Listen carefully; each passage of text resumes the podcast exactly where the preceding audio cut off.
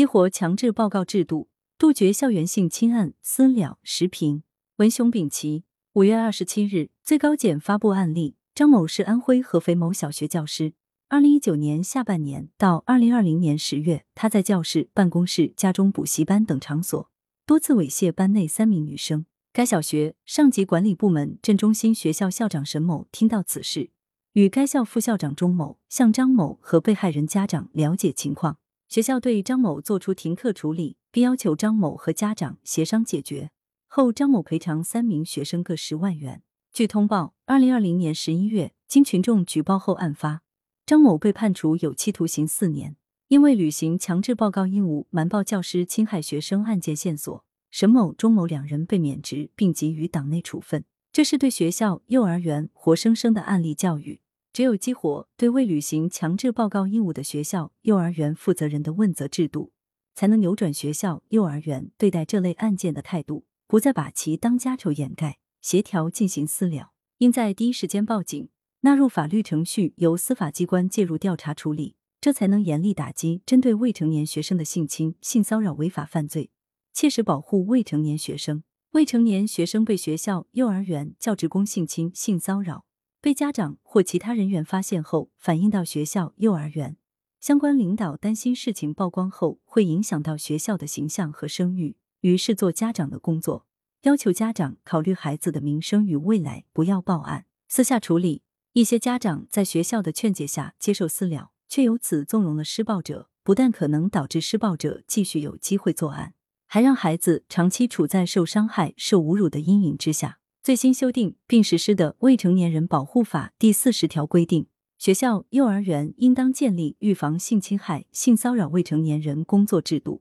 对于性侵害、性骚扰未成年人等违法犯罪行为，学校、幼儿园不得隐瞒，应当及时向公安机关、教育行政部门报告，并配合相关部门依法处理。这一立法方式明确了学校、幼儿园应当履行的强制报告责任。教职工性侵、性骚扰学生是不能私了的，家长可以要求民事赔偿，但即便施暴者做出了相应赔偿，也不能就此不追究施暴者的刑事责任。另外，发生教职工性侵、性骚扰学生事件，虽然会有损学校形象，但这说到底是教职工的个体违法犯罪行为。这类事件在任何学校都可能发生，关键在于在发生之后必须零容忍、严肃处理。假如发生性侵、性骚扰事件，只进行内部处理，甚至淡化不了了之，那就不只是个体的问题，而成为了学校整体的问题。学校、幼儿园内发生的事件有不同的性质，应该根据这些事件的性质，按照相应的规则进行处理。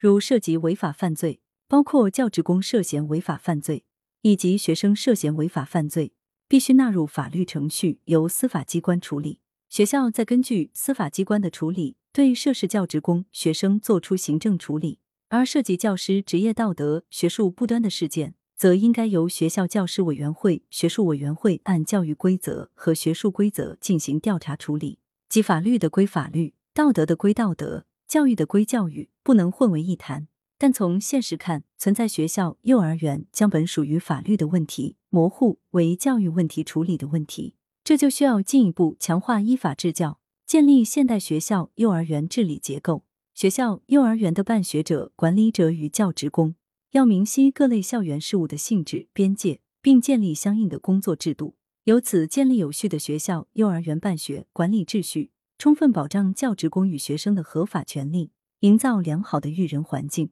作者是知名教育学者，二十一世纪教育研究院院长。羊城晚报时评投稿邮箱：wbspycwb 点 com。来源。羊城晚报羊城派图片视觉中国责编张起李媚妍校对何启云。